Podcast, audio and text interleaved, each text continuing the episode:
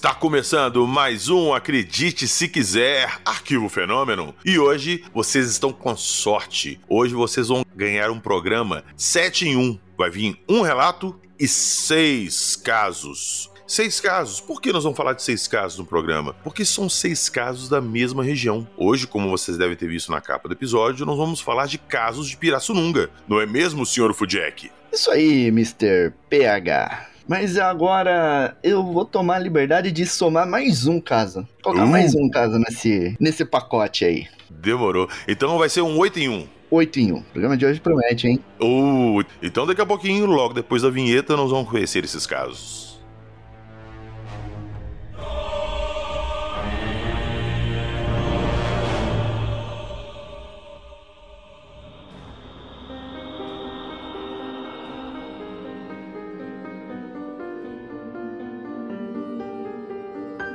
Avistamentos inexplicáveis. Google Glass. With Punish. Coragem, o cão covarde. Seres extraterrestres.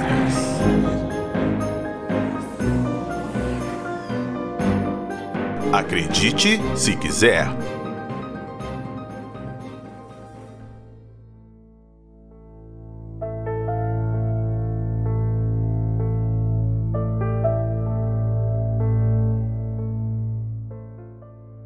Antes de entrar no nosso. É igual aquela fita de Atari, né, Jackson? Antiga que tinha lá 60 jogos em um.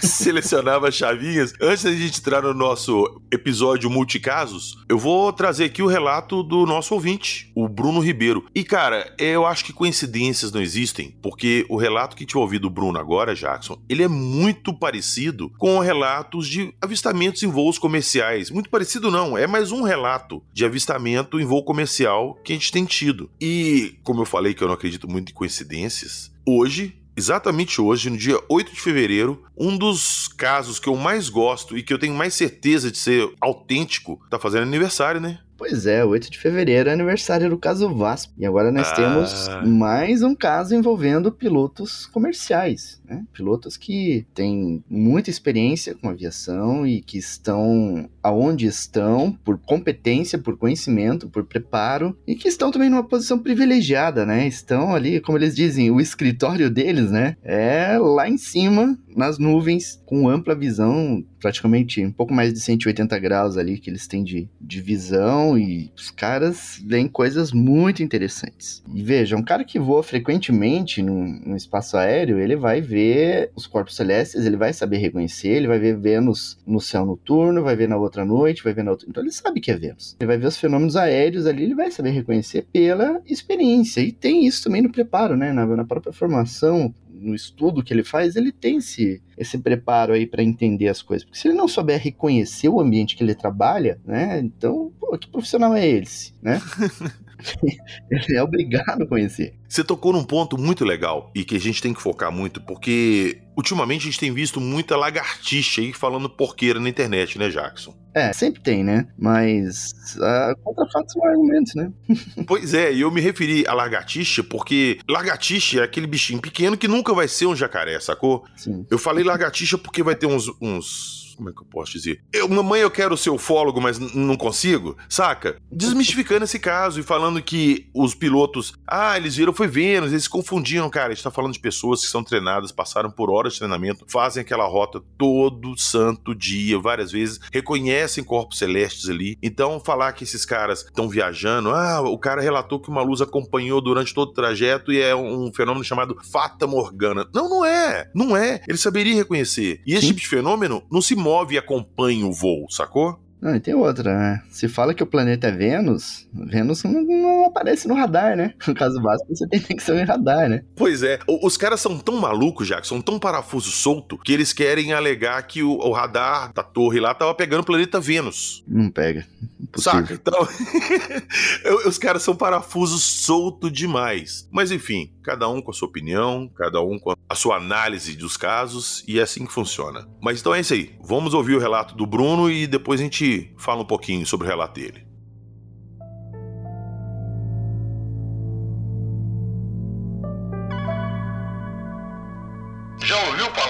Estigmata e possessões demoníacas? Ruídos estranhos perturbam você no meio da noite? Luzes estranhas no céu já te causaram lapso temporal? Você tem sensações de medo em seu porão ou sótão? Visitas ou mensagens de pessoas que já morreram é algo da sua rotina? Você ou alguém de sua família já viu monstros, espectros ou fantasmas? Se a resposta for sim, não perca mais tempo. Mande o seu relato para acredite se quiser podcast@gmail.com. Estamos prontos a acreditar em você.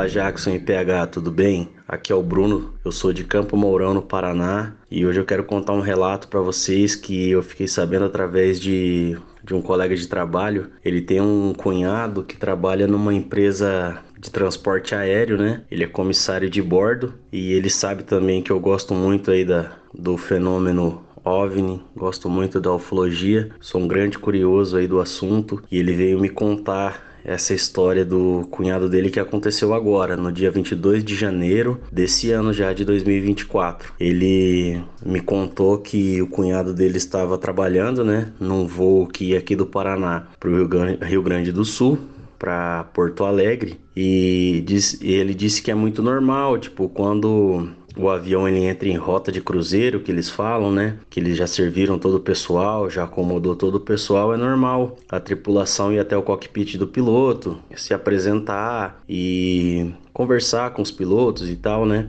E diz também que é normal eles ficar observando o céu, né? enquanto o avião tá, tá nessa rota de cruzeiro. E eles estavam olhando lá, diz que ele entrou no cockpit do piloto, se apresentou tal, e ele começou a olhar o céu e falou pro piloto: Nossa, que legal, olha o satélite passando tal. E, ele, e eles olhando ali os astros e tal, né? E quando o piloto falou para ele assim: Olha mais para cima ali. Olha, tá vendo ali? Piscando. Aí, quando de repente ele olhou, era uma luz muito forte acima do avião deles, estava acima do avião deles, só que estava parada. Né? Eles repararam que aquela luz estava parada, uma luz brilhante, muito forte. Não era uma estrela, não era não era um drone, né? Não tinha nem como ser um drone, um balão, como falam por aí. E, e eles começaram a observar essa luz que ficava ali acima da aeronave que eles estavam. Quando de repente surgiu mais luzes, né? As luzes ficavam passando ao redor da aeronave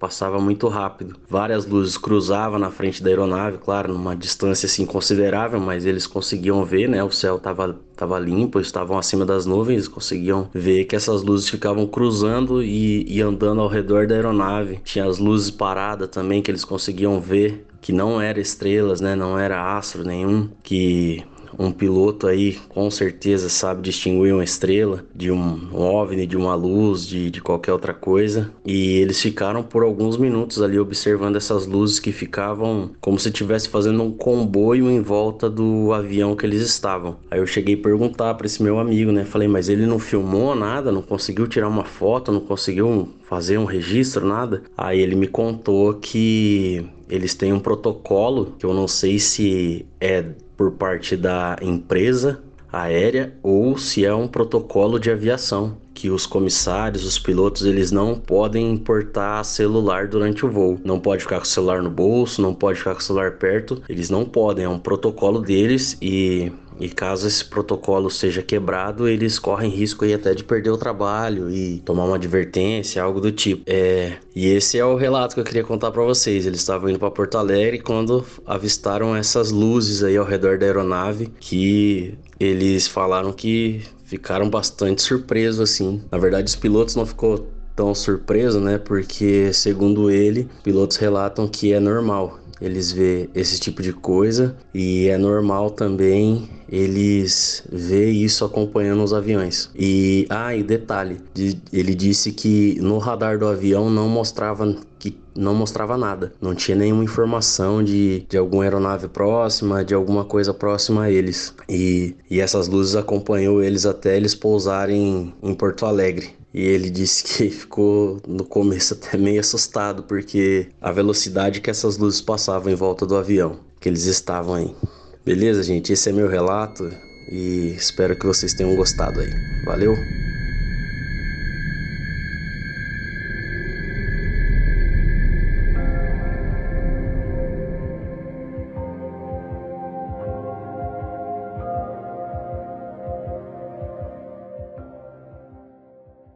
Cara, esse relato do Bruno é muito interessante, né? Ocorreu agora, esses dias, em 22 de janeiro de 2024. E numa rota que sempre tem alguma coisa estranha acontecendo, né? Que é a região ali entre Paraná e Rio Grande do Sul, entre Curitiba e Porto Alegre. É uma luz forte piscando acima do avião e depois outras luzes surgindo ali, acompanhando a aeronave, meio que escoltando a aeronave, indo de um lado, de outro. E detalhe, né? Com céu limpo e tudo, e na posição em que ele estava, em voo de cruzeiros, já não tem mais essa possibilidade de ser um drone, né? Que alguém colocou ali para acompanhar o avião, né? Uma que não vai alcançar a altitude de cruzeiro, outra que não tem o alcance, né?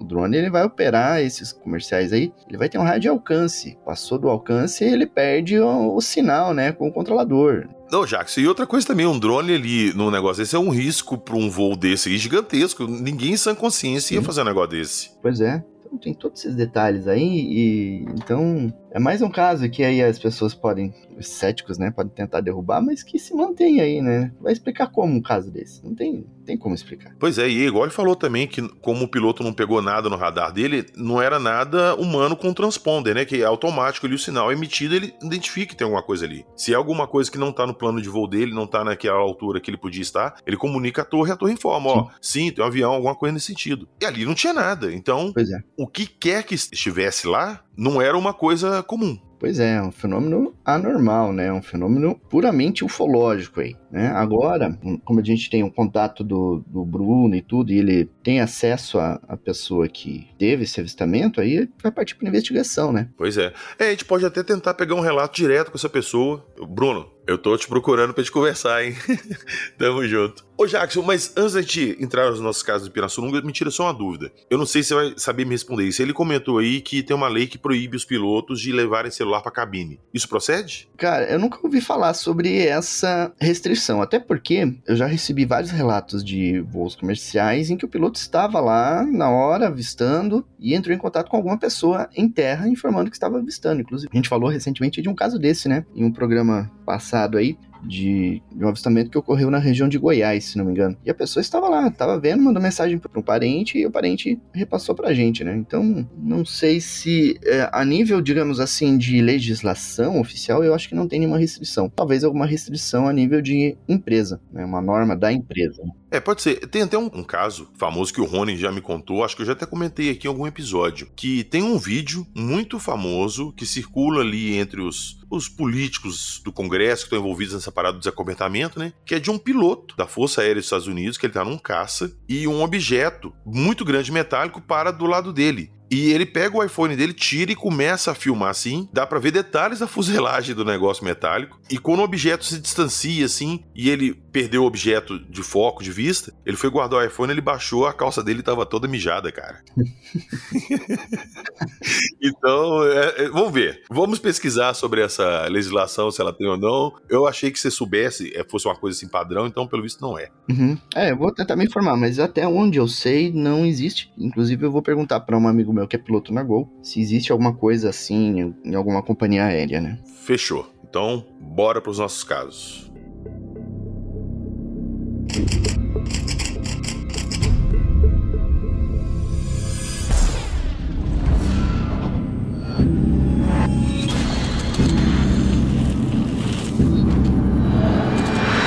Você está ouvindo o Arquivo Fenômeno.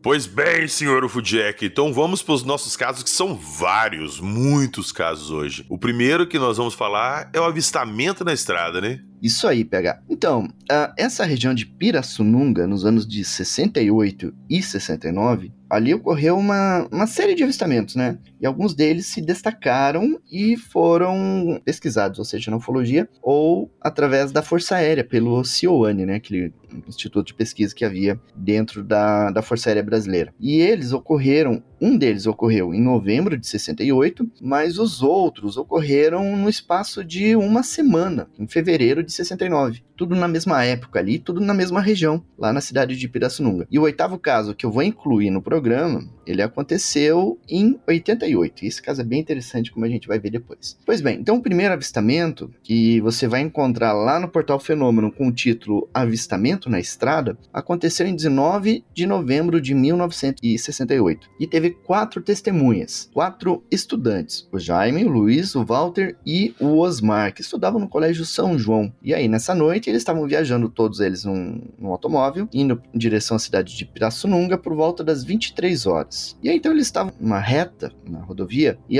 e eles avistaram um foco de luz lá no final da reta. E aí pensaram, puxa, é um veículo que está vindo em sentido contrário, né? Só que aí eles estavam seguindo e seguindo, trafegando, e aquela luz não se aproximava, ela estava lá naquele local. Isso já chamou a atenção deles, né? Porque se fosse um carro, eles iam cruzar ali no meio da, da estrada, né? E isso não aconteceu. Então eles estavam indo, indo, indo, indo. E aí, em dado momento, o Luiz, que era o motorista, ele piscou os faróis do veículo para sinalizar para o veículo que, o suposto veículo que estava lá na frente. E aí o objeto respondeu a esse sinal luminoso na mesma sequência de piscadas do automóvel. E eles acharam isso meio estranho, né? Daí ele perguntou pro, pros amigos ali se ele continuava ou ele parava porque eles acharam aquilo estranho, o carro parado lá, no, né, talvez fosse um assalto, alguma coisa assim. Aí o Jaime falou, não, vamos em frente. E aí, então, continuaram seguindo e passaram pelo ponto da estrada onde deveria estar esse objeto luminoso. Só que daí, quando eles estavam nesse local, eles viram que a 80 metros de distância à direita na estrada havia um foco de luz de aproximadamente um metro de diâmetro, com tonalidade azulada, que estava iluminando toda a mata. E aí, como não poderia deixar de ser, sempre tem o um medroso, né? O Luiz era o medroso e ele ficou nervoso e pediu pro motorista acelerar o carro para sair logo dali, né? Só que o motor do veículo começou a perder potência. Ele estava na terceira marcha, uh, pisando, né? Tentando acelerar ao máximo o veículo e nada, o veículo estava diminuindo a velocidade cidade. E aí eles ficaram nervosos, alguns já estavam rezando,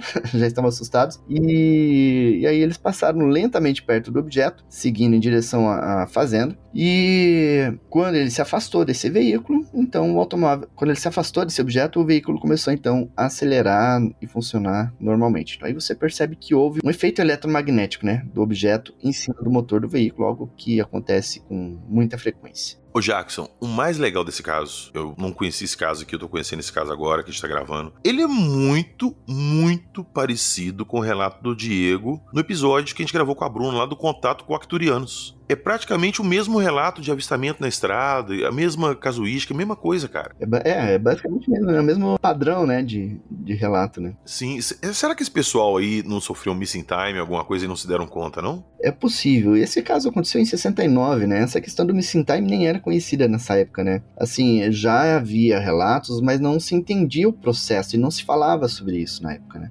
Então é muito possível que ali tenha ocorrido um missing time mesmo, né? E aí olha que curioso, uh, no meio dessa experiência, quando o veículo reduziu a velocidade, ele desviou um pouco para a esquerda, né? E em dado momento ele viu uma pessoa na estrada olhando para o carro. Uma pessoa que estava com o braço direito estendido, com a mão voltada para baixo. Dá para dizer que seria mais ou menos como aquela saudação nazista, né? E isso assustou eles mais, né? Porque você tinha aquele objeto luminoso, o veículo diminuindo e aquele cara, aquele personagem no meio da estrada. E essa pessoa, ela tinha aparência humana e estava usando um macacão azul claro. E aí eles foram embora e isso, essa experiência acabou ali pra sorte deles. Agora eu imagino o susto deles, porque aí teve duas coisas que me me deu uma leve arrepiada aqui. Porque ali na, no relato, você tem o um relato de que em dado momento eles estavam rezando, né, para aquilo acabar logo e eles irem embora porque eles estavam assustados, né? Foi o que eu passei no alto do morro do Anhangava, aqui perto, né, quando a gente foi subir o morro na época dos ataques dos chupacabras ali, fazer vigília e alguma coisa seguiu a gente na trilha e a gente não sabe o que é até hoje, né? Alguma coisa como assim, luz? Alguma coisa assim? Não, alguma coisa. Eu já relatei essa história vários meses atrás, que algo ficava seguindo a gente na trilha e era um barulho, era algum ser vivo, alguma coisa assim, né? Só que não era animal convencional, porque a gente passou por um trecho que um animal não conseguiria passar, né? Porque você, a gente passava por um, passa, né? Para ir pro alto do morro, a gente passa por uma, uma escadinha de ferro vertical na, encravada na rocha. E não tem como subir por outro caminho, é só por ali mesmo, né? Então não era pessoa, não era uma onça, por exemplo, um cachorro, coisa assim, não poderia ser, né? Porque ele não iria conseguir subir naquele trecho ali. Então, até hoje a gente não sabe o que é, e daí lá no alto do morro a gente parou e ficou rezando, né? Quando a gente rezava, afastava. e daí quando a gente ficava brincando, aquele negócio se aproximava e a gente ficava com medo, né? Não passava nem o Wi-Fi. Então, Caramba, velho. amanhecer. Então, me, me, identifiquei com eles, né, nessa hora. E aí teve a outra, o outro relato ali que tem sempre tem o um medroso, né? Sempre tem o um nervoso, né? E aí eles dentro de um carro me lembrou do episódio de Peruíbe que eu passei também, né? Também já relatei aqui. Sim, esse aí eu lembro. então, sempre, sempre tinha o um medroso lá, né?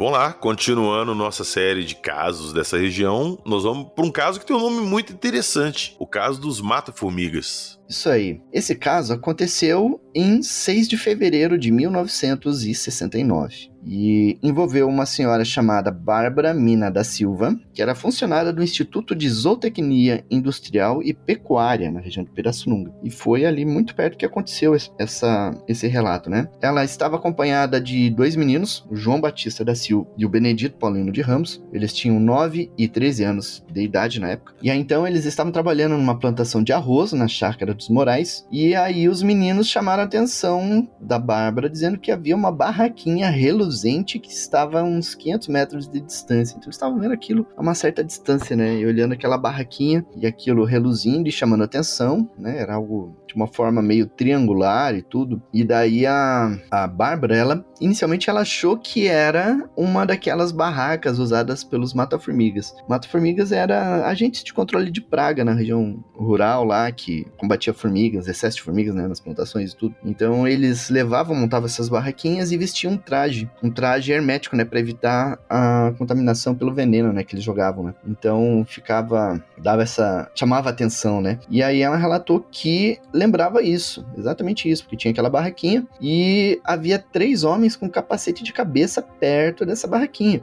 E isso era semelhante aos mata-formigas que ela já tinha visto, né, ali pela região. Só que um detalhe chamava atenção que era diferente dos mata-formigas, né? A vestimenta que eles estavam usando era uma vestimenta brilhante. E aí a Bárbara, ela é, não deu muita bola para aquilo, né? Ela continuou achando que era mata-formigas. Mas aí, em dado momento, as crianças falaram: olha, a barraquinha desapareceu. E aí, quando ela olhou de novo, não havia sinal da barraca, não, da suposta barraca, não havia sinal dos personagens. E aí eles logo viram que havia algo luminoso como se fosse uma bola luminosa do tamanho do céu flutuando acima do mato. E ela achou aquilo bastante estranho, né? E aí, pouco depois do desaparecimento dessa bola, passou uma aeronave da FAB sobre a região. Coincidência? É, uma estranha coincidência aí que talvez não seja bem coincidência, como a gente vai ver daqui a pouquinho em outro relato. Às vezes era o pessoal da fiscalização vendo se os mata-formiga estavam fazendo trabalho direito, né?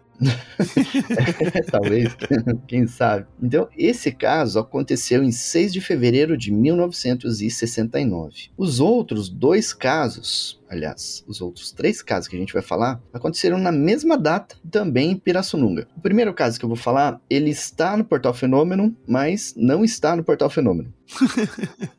É, é o artigo quântico. é um artigo quântico, né? O primeiro, primeiro relato que a gente falou se chama avistamento na estrada. Você chega lá no portal Fenômeno, na busca, você escreve avistamento na estrada, você encontra. Esse segundo caso é o caso dos mata-formigas. Você chega lá em cima, na busca, escreve lá o caso dos mata-formigas, você encontra também. Ô, gente, peraí rapidinho, Jackson. Não, não é. escuta o que o Jackson tá falando, não. Vocês não tem que ir lá no Fenômeno digitar na busca isso, não. Tá na descrição do episódio. Clica e vocês vão direto à matéria do Fenômeno, ah, tá? Eu vou poupar o trabalho de vocês. Mas Jackson. o, o, o aspecto da pesquisa, PH, né? Mostrar assim, né? Incentivar eles a pesquisar lá, né? Tá bom, tá bom, eu vou deixar. Gostem da, da coisa ah, vou virar um fólogo também, né? tá bom, então, tô pronto, eu pesquiso, vou lá no fenômeno. Isso, isso. Mas se quiser também clica nos links ali, ali embaixo na descrição e, e tá tudo bem. Bom, então esse terceiro caso eu falei que ele está e não está. Ele não está porque não tem um artigo sobre esse caso no portal Fenômeno, mas ele está comentado na seção de comentários no caso Tiago Machado, que a gente vai falar daqui a pouco. Então uh, eu, eu vou ler esse comentário para vocês, só para vocês terem uma ideia do que se trata. Uma pessoa chamada Tago Oliveira, pelo menos ele se identificou assim, né? Deduzo que seja esse mesmo nome dele. Ele diz assim: sou da cidade de Pirassununga e no mesmo bairro em que hoje se chama Vila Pinheiro, existe um senhor que hoje é cadeirante e disse que foi atingido por uma luz que queimou as costas dele e desde então ele parou de andar. Na época, esse senhor tinha 11 anos de idade e a mãe dele não deu atenção por ser muito católica e não acreditava nessas coisas. E aí, essa pessoa que comentou lá no, no portal, ele conversou com esse senhor e ele disse que a esposa desse senhor fez sinais para ele, indicando que ele estava biruta, né, que ele não estava batendo bem da cabeça. E o cadeirante ainda ele falou,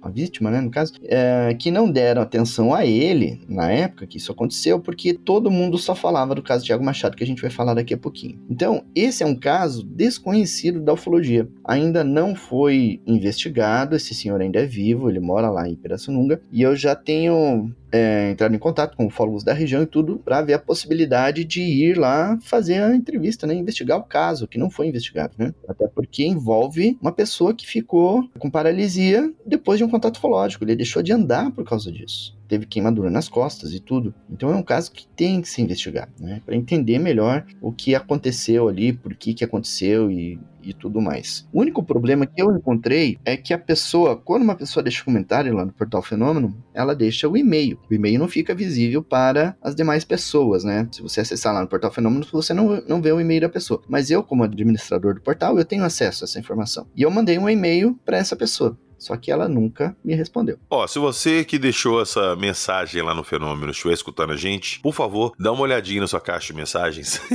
Responda o senhor Ufudjek. Isso aí. Se ele responder, a gente tem como conduzir essa investigação e tudo. E se não tiver ninguém para ir lá, eu vou. Aí, tá vendo? Pego um ônibus, pego um avião, pego um barco, uma carroça, eu vou. né? Mas eu preciso da informação, preciso saber onde ele mora, né? Preciso ter mais dados, preciso ter contato com ele para marcar a minha ida, né? Não adianta eu chegar lá assim, de surpresa, sem contato prévio, né? Então, preciso disso.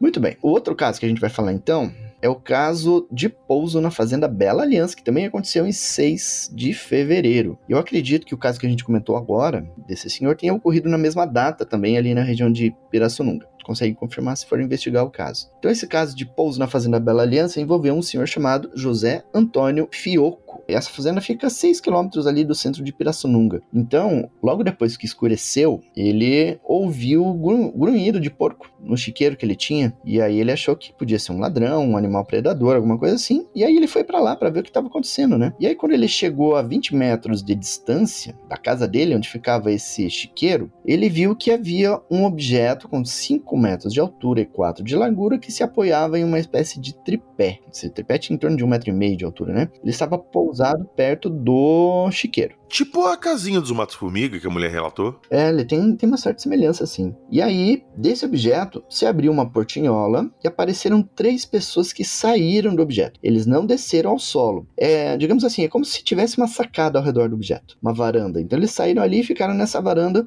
E aí, é, os três tinham equipamentos, tinham aparelhos ali e estavam fazendo algum tipo de experimento, alguma coisa assim. Pelo menos dois deles, pelo que a gente observa no relato. Esses seres, eles tinham um traje metálico uma aparência semelhante ao alumínio, e é, era como se fosse uma, uma pessoa humana normal. Um dos seres estava usando um tubo de 35 centímetros de comprimento da qual saiu, da qual saía uma luz em uma das extremidades, como se fosse uma lanterna, alguma coisa assim, e que iluminava o galinheiro. Esse galinheiro estava a 250 metros, mas ele conseguia ver o galinheiro perfeitamente, inclusive com as galinhas do poleiro que ele estava vendo com essa luz, né? E aí, outro tripulante, ele estava usando um aparelho semelhante àquelas máquinas fotográficas de caixão. Lembra aquelas máquinas fotográficas antigas que o cara sim, colocava um pano sim. assim, assim, fazia aquele, aquela fumaça toda? Um aparelho semelhante àquilo E só que não era tripé, era, ele segurava aquele equipamento. E aí o terceiro estava usando um bastão semelhante ao do primeiro, né? Como se fosse aquela lanterna, só que ele era mais comprido e mais grosso. E aí ele estava olhando atentamente ao redor, como se,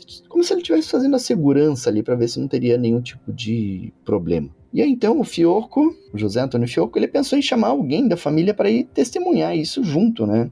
E lá ver o que ele estava vendo. E aí quando ele passou pela porta, pela porteira do local ali, ele acabou fazendo um barulho e nesse barulho assustou os tripulantes que entraram no objeto que decolou rapidamente em questão de segundos. Agora um dado interessante é que aí nesse relato a filha do José Antônio Fioco estava na casa assistindo televisão e ela relatou que houve interferência nesse momento. A TV começou a apresentar interferência e meio que saiu do ar ali por conta da interferência do objeto que estava ali presente, né? A mesma interferência que poderia ter feito o carro parar também, né? Isso, exatamente. Aí, ó, as similaridades entre os casos. E agora, então, o caso Tiago Machado. Esse caso é muito interessante. Ele também ocorreu em 6 de fevereiro de 69, em Pirassununga, e ocorreu de manhã, logo cedinho. Então, no dia 6 de fevereiro, por volta das 7h30 da manhã, vários moradores da cidade viram um objeto descer do céu, um objeto luminoso, descer do céu e pousar a 800 metros de distância numa área de mata. E aí, uh, esse objeto, ele, inicialmente, ele, ele fez os movimentos de descida, parou um pouquinho e aí desceu no chão. E havia um rapaz lá, na época ele tinha 19 anos, chamado Tiago Machado. E ele pensou, ah, isso é um paraquedas azul luminoso, brilhante. Eu vou lá e vou ver, vou pegar isso aí. E ele resolveu ir. As pessoas disseram: não, não vai, é um descovador e tal. E ele não deu bola e foi. Só que em dado momento, ele. E aí ele foi com binóculo,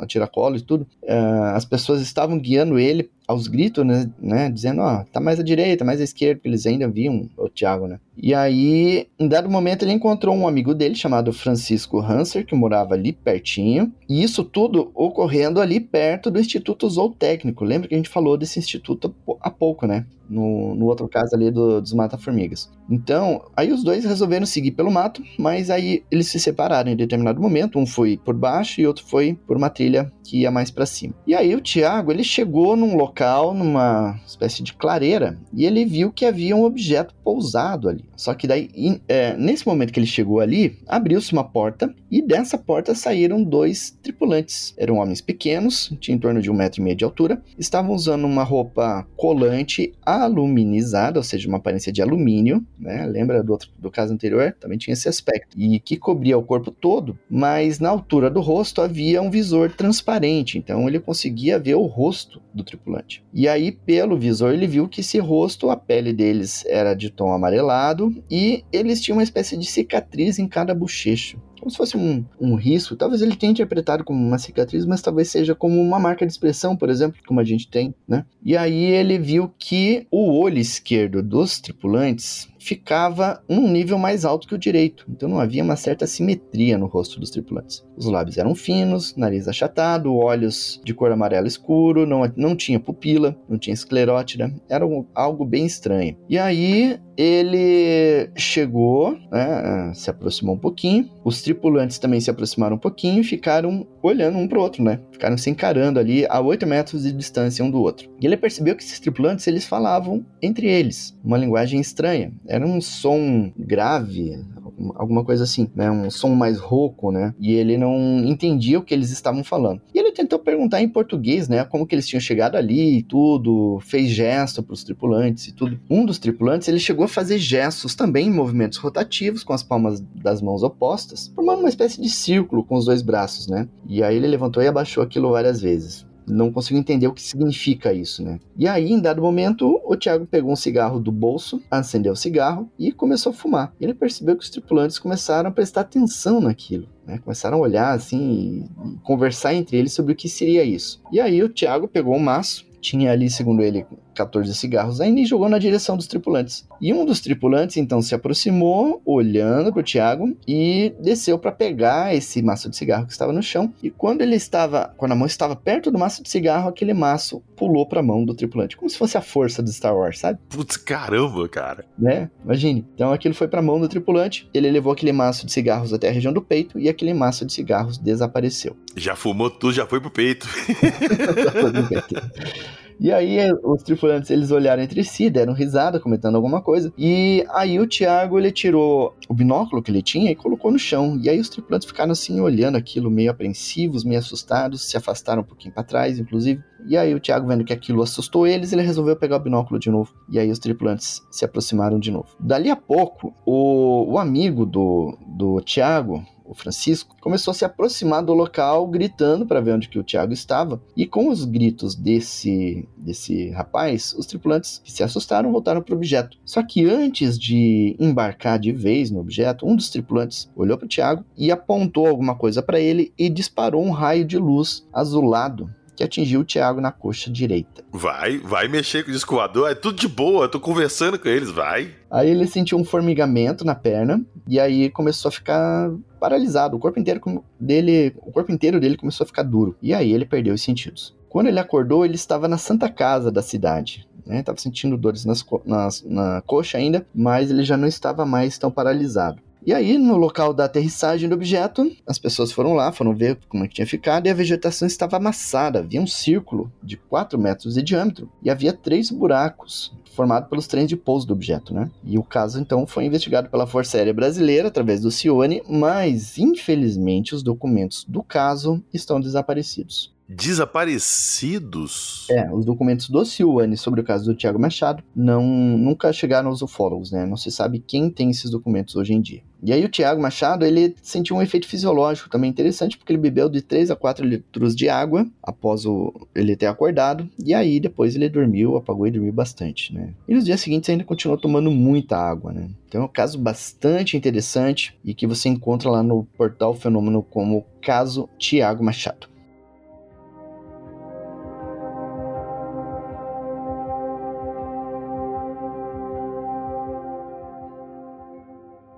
Ô Jackson, eu tô vendo as, as ilustrações, né, descrevendo os seres. Será que esse olho dele desalinhado assim não é porque nessa parte do visor teria, na lente ali do visor, alguma coisa como se fosse um Google Glass? Que aumentaria o olho, desfocaria um pouco ali, como se fosse a tela de comando dele das coisas? Olha, PH, eu acredito nessa hipótese. É a minha explicação para esse tipo de, de situação, né? Agora, curioso, tem mais um relato o próximo relato que a gente vai ver tem esse detalhe também de distorção no olho, né? Entre os tripulantes. Mas eu acredito que, que tenha sido uma distorção por causa do vidro mesmo do capacete. Pois é, cara, e esses casos tudo assim, muito igual, muito igual mesmo, tudo na mesma região, na mesma época. Como é que você fala que uma parada dessa. Como é que você fala que uma coisa dessa não aconteceu? Que invenção? Pois é. O que levou eles né, a estar assim, se manifestando de forma tão intensa naquela região, naquela época, e depois sumir? Eu, eu penso muito, Jacques, quando a gente fala esse tipo de coisa que teve uma ondinha grande, assim, uns avistamentos, uma, uma casuística grande num determinado tempo, e depois cessa e acaba. Vamos pôr o exemplo que a gente tem, que é o lado humano. A gente manda uma sonda para Marte. A sonda vai lá, desce, faz o que tem que fazer, fica lá um mês, dois meses, zanzando por lá e tal, depois volta pra Terra, ou sei lá, acaba perdendo energia, desativa e some num, num, buraco, não tem lá. Para mim é a mesma coisa. Essa raça vem para cá com, sei lá, vamos lá fazer uma visita lá. Vem, fica o tempo aqui, faz o que tem que fazer, coleta, que coletar e tal, pegou e pss, foi embora e tchau, acabou. É só uma hipótese, sacou? Porque a gente uhum. tem outros relatos também de, é, como é que eu posso dizer, visitas mais frequentes, né? De determinados tempos em tempos. Uma questão interessante, né? Às vezes para pra pensar assim e né, a, a, gente só pode especular, né? Porque a gente não tem a, a, informação do que ocorre dentro da nave, né? Dentro do, das decisões dessas inteligências, né? Que eles vêm em determinada fase e depois somem o que acontece, o que, que atrai eles, o que, que eles estão fazendo, concluíram o estudo e não querem mais.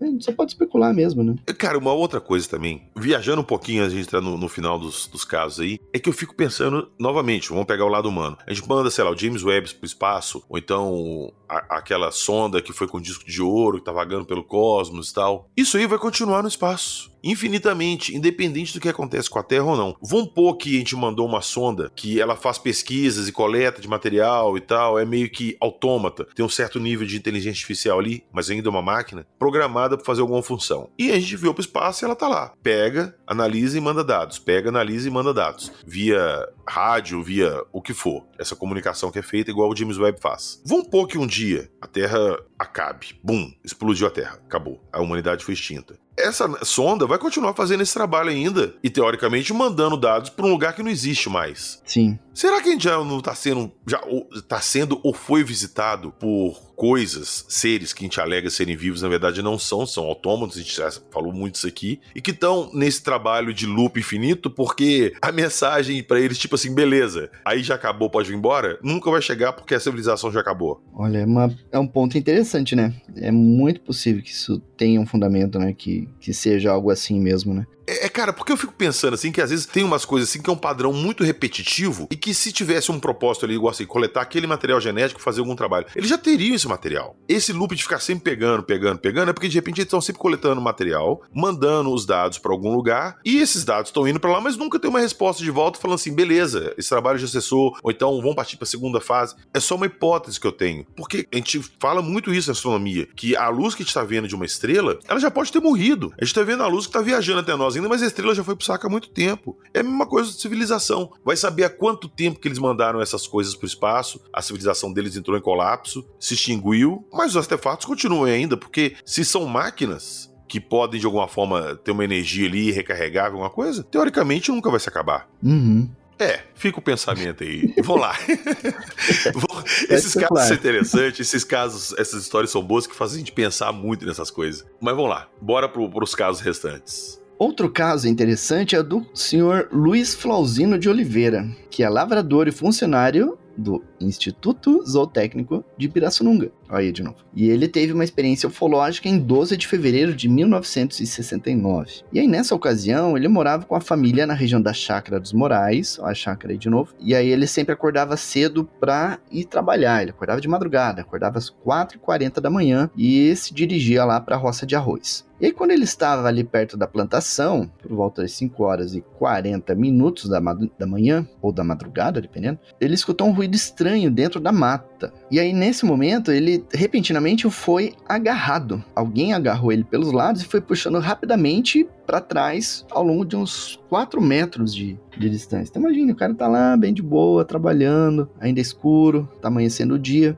e aí de repente escuta esse barulho e alguém pega ele por trás ali e vai arrastando, né? Deve ser bastante assustador, né? E aí ele tentou se equilibrar, mas como ele estava descalço ali, ele não, não conseguiu de imediato, e ele foi novamente arrastado e foi atirado contra um barranco. E aí agarraram ele novamente por trás e jogaram ele em direção a uma estrada seja lá o que for, né, que estava agarrando ali, foi algo bem violento, né? E aí então ele conseguiu ver um dos agressores, os dois agressores, né, no, no, caso. Eles eram pequenos, tinham em torno de 1,40m, pelo que ele calculou, tinham olhos assimétricos, o olho esquerdo era mais alto que o direito, eles usavam barba e cabelos negros, compridos. Interessante, né? É o mesmo tipo de relato do Tiago Machado, né? O mesmo tipo de criatura. E eles usavam um calção curto com desenhos variados, uma blusa branca de uma, é, com mangas e botões e pequenas botas pretas. A pele do rosto tinha uma aparência clara e na visão dele aparentava ser semelhante à pele humana. Então ele, eles começaram a lutar, o Luiz Flauzino começou a reagir, né? E começaram a, a lutar ali, né? Na, próximo a esse barranco onde eles estavam. E aí olha que interessante, eles estavam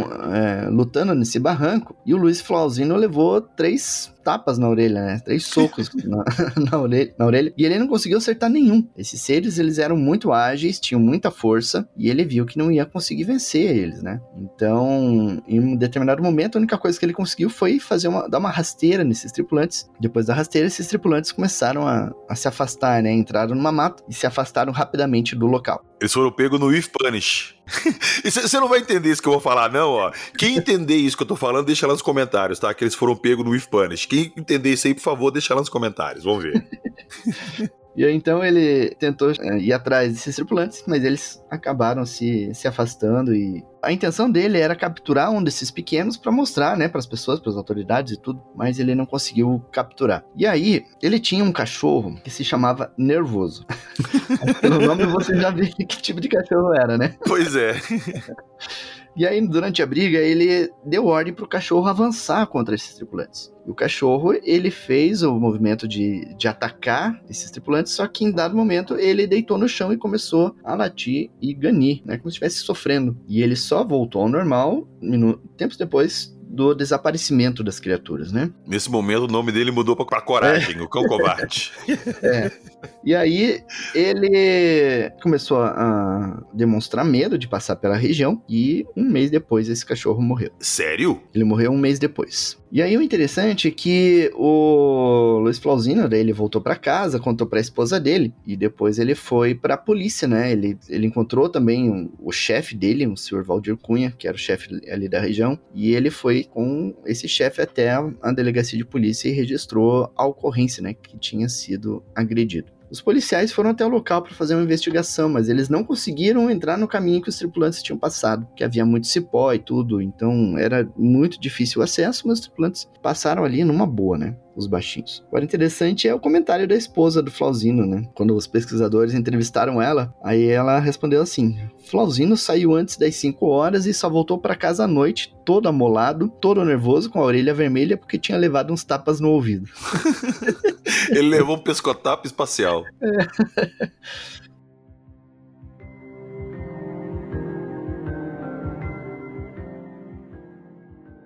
Então, esse foi o caso do Luiz Flauzino. Você encontra no portal Fenômeno com o nome Tripulantes Atacam em Pirassununga. Todos os casos ocorridos ali na mesma época, né? No mesmo, mesmo ano, na mesma semana ali, e que de repente os casos se encerraram. E aí outro caso que aconteceu foi no ano de 1988, que vale a pena citar. Existem outros casos também, né? Tipo, na noite oficial a cidade foi bastante sobrevoada. Os militares da Academia da Força Aérea avisaram o Sindacta que tinha objetos ali no céu e tudo. Mas esse outro caso, ele aconteceu em 1988. Um OVNI pousou do lado da Academia da Força Aérea, dentro das instalações da base. E ele deixou uma marca. Ele pousou numa área de charco, uma área de onde tinha bastante água, tinha vegetação, se fosse uma área meio pantanosa assim, né? E aí ele pousou e deixou uma marca bem redondinha ali de mato amassado, né? E os militares encontraram isso no dia seguinte. E aí foi um alvoroço na base. Os militares lá é, foram até o local. Eles... Tinha um motorista que fez várias viagens transportando os militares para ir ver a marca. Teve outro que pegou o helicóptero com outros militares e sobrevoaram a marca para fazer fotografias e filmagens, né? Tem as filmagens e fotos? Então, pega, olha só. Esse caso, ele não está no acervo dos documentos liberados pela Força Aérea Brasileira. Não é citado em parte nenhuma dos documentos da Força Aérea. Mas nós temos os documentos que foram gerados, um relatório que os militares redigiram sobre esse incidente. E então, eu mesmo eu tenho 23 páginas de documentos sobre esse incidente que ocorreu lá em março de 1988. Eu tenho fotos, inclusive, as fotos tiradas a partir dessa filmagem. Você vê que o mato ficou bem amassado com a presença desse objeto. E olha que interessante. O documento cita os militares envolvidos, os militares que foram fazer a verificação da marca. Tem o nome de vários deles, então alguns deles eu consegui localizar atualmente. Eu sei de um deles, o cara que fez a, a filmagem, inclusive, ele foi comandante de uma base militar no estado do Rio de Janeiro. E eu tentei entrar em contato, tentei pegar o contato pessoal desse militar para entrevistar ele lá em, no Rio de Janeiro, em junho, quando eu tive lá. Mas não tive resposta nenhuma, né? Então não tinha como é, ir atrás dele. Mas eu sei o nome dos militares, eu sei as organizações onde eles atuaram, eu tenho várias informações sobre eles, né? Então é uma pesquisa que eu ainda estou conduzindo. Então quem sabe aí eu consiga a filmagem feita pelo militar, até porque os documentos falam que ele mostrou essa filmagem para várias pessoas civis e militares. Então eu acredito que ele tem essa filmagem até hoje e quem sabe ele forneça uma cópia pra gente aí no futuro. Você falou que você tem as fotos aí. Tem. Me manda, por favor. E eu posso deixar essas fotos na descrição do episódio. No, no, aliás, eu vou deixar no Instagram. Eu posso colocá-las no Instagram pro pessoal ver? Pode sim pegar. Os documentos oficiais também, que eu acho que eu vou disponibilizar para vocês. Eu só não fiz um vídeo sobre isso, porque o caso é, é, muito legal. É um caso muito bom. Eu só não fiz algo sobre isso porque eu quero fazer depois que eu conseguir a entrevista com esses militares, né? Fazer mais completa, né? Entendi. É, fazer algo bem completinho. Até lá eu vou segurar um pouquinho, mas eu vou mandar as fotos para você e aí você disponibiliza ali pro pessoal, para o pessoal ver a, a marca marca, né? Bem interessante. Não, então fechou. Então nós vamos fazer o seguinte: eu vou deixar no Instagram essas fotos para vocês verem e para os nossos apoiadores, lá no nosso Drive, eu vou deixar os documentos desse caso. Isso aí.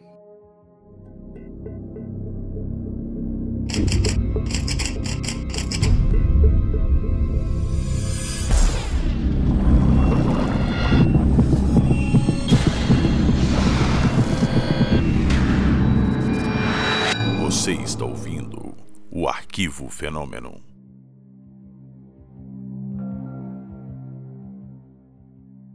Eu até perdi a conta de quantos casos a gente falou hoje aqui. Não sei se foram oito ou foram nove, mas falamos de vários casos. Tivemos o nosso relato aí também no início. E essa casuística, ela é muito legal. Da mesma época, mesma descrição. E eu ia até te perguntar isso, Jacos, quando a gente estava ali falando sobre os casos. Tem relato dessa casuística em outros casos, desses mesmos seres, ou não? É exclusivo de, dessa época aí? Até onde eu sei, é exclusivo dessa época e desse local, né? Seres assim com essa simetria, eu não conheço nenhum outro caso que tenha sido relatado depois disso. Só mesmo nesse período aí. Bom, então tá. Então, como a gente falou aqui no episódio, todas essas matérias eu vou deixar linkadas aqui na descrição do episódio. Estão lá no Fenômeno. Algumas provavelmente vão virar vídeos no futuro, então fiquem ligados aí quando sair o vídeo a gente divulga. Mas lá vão estar todas essas matérias. São vários casos. O caso Thiago Machado mesmo tem vários desenhos dos seres, tem várias descrições. Tem uma entrevista dele com o médico. O médico atendeu ele ali, entrevistou ele, a entrevista está lá. Bem completo. Estilo o senhor Jackson Camargo.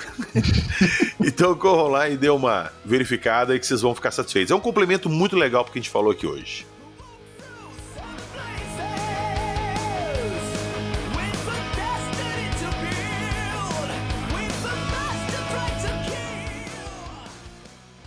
E lá na descrição do episódio também tem um link para o nosso Apoia-se. Vão lá, entrem no Apoia-se, dê uma moral pra gente, ajuda a manter o projeto no ar e entra no nosso grupo do WhatsApp, vão trocar ideias sobre esses casos, essas paradas que nós comentamos hoje aqui, dessas, de repente, sei lá, inteligências artificiais nos visitando, de civilizações que já se foram. Vão lá, vão trocar ideias sobre isso. E lá também tem o link da nossa loja, skinwalker.com.br, skinwalker com Y. Dê uma olhadinha lá que tem muita coisa que vocês vão achar interessante. De camisas, a livros, canecas, tem tudo lá. E o último recado, dê uma forcinha pra gente. Se vocês forem fazer alguma compra pela Amazon, entre pelo nosso link que vai estar na descrição do episódio, link para compras Amazon. Fazendo a compra por lá, vocês geram uma comissãozinha pela indicação que o podcast deu e a gente ganha uma graninha. Ajuda a gente. Valeu, nos vemos na próxima semana com mais casos ufológicos. E nunca se esqueçam, aqui a gente só conta as histórias. Acredite se quiser.